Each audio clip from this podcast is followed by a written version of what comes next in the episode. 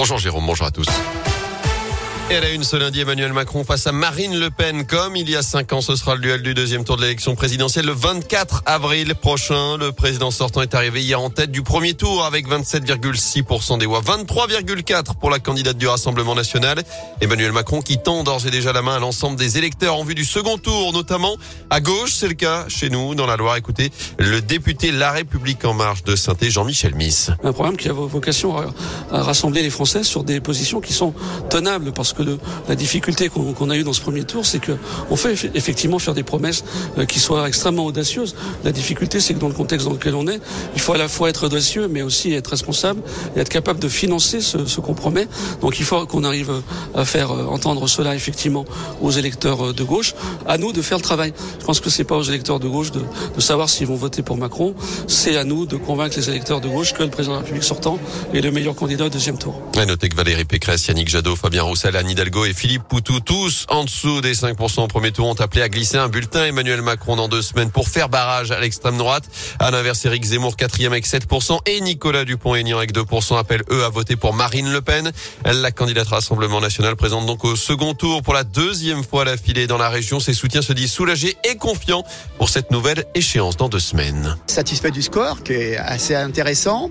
Je suis un petit peu étonné du score d'Emmanuel Macron je trouve un petit peu élevé. On avait quand même euh, quelques craintes euh, sur le score de M. Zemmour, sur le score de M. Mélenchon. Et finalement, c'est, euh, on est qualifié. Et donc là, je pense qu'on va transformer l'essai cette fois-ci. On n'a pas grand grand pas à faire là, on va y arriver. On va y arriver. Puis il y a le sursaut des, électeurs. Ils se rendent compte qu'on est au bout du rouleau, il faut qu'ils fassent quelque chose. J'espère qu'elle passera parce que là, au bout de la troisième fois, jamais 203, mais là, il faut qu'elle passe quoi. Mais voilà.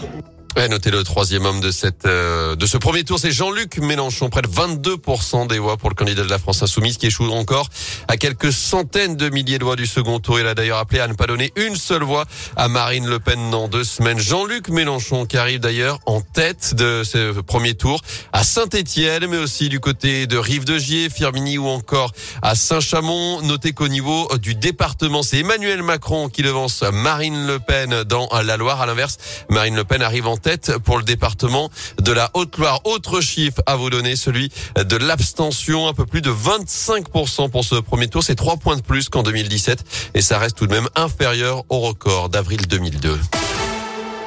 Dans le reste de l'actu, ce drame à saint un jeune homme de 19 ans a perdu la vie hier dans un accident de scooter. Ça s'est passé peu après 15 heures dans le quartier du Soleil. Selon le progrès, il a été percuté par un véhicule, choc extrêmement violent. Il a été pris en charge par les pompiers. Il n'a pas survécu à ses blessures. La maman de la victime sous le choc a été prise en charge à l'hôpital Nord. Une enquête est désormais ouverte. À suivre cette semaine, le forum supporter de l'emploi de retour à Geoffroy Guichard. Plus de 100 entreprises présentes aujourd'hui, demain et mercredi à chaque fois de 14h à 18h. 400 offres et 500 postes seront notamment proposés. Geoffroy Guichard qui accueillera également la prochaine journée de Ligue 1 SS Brest. Ce sera samedi 17h les Verts 18e barragiste à l'issue de la 31e journée. Et cette déroute vendredi soir à Lorient défaite 6 buts à 2. Bordeaux 19e revient même à un petit point seulement après sa victoire face à Metz hier la lanterne rouge.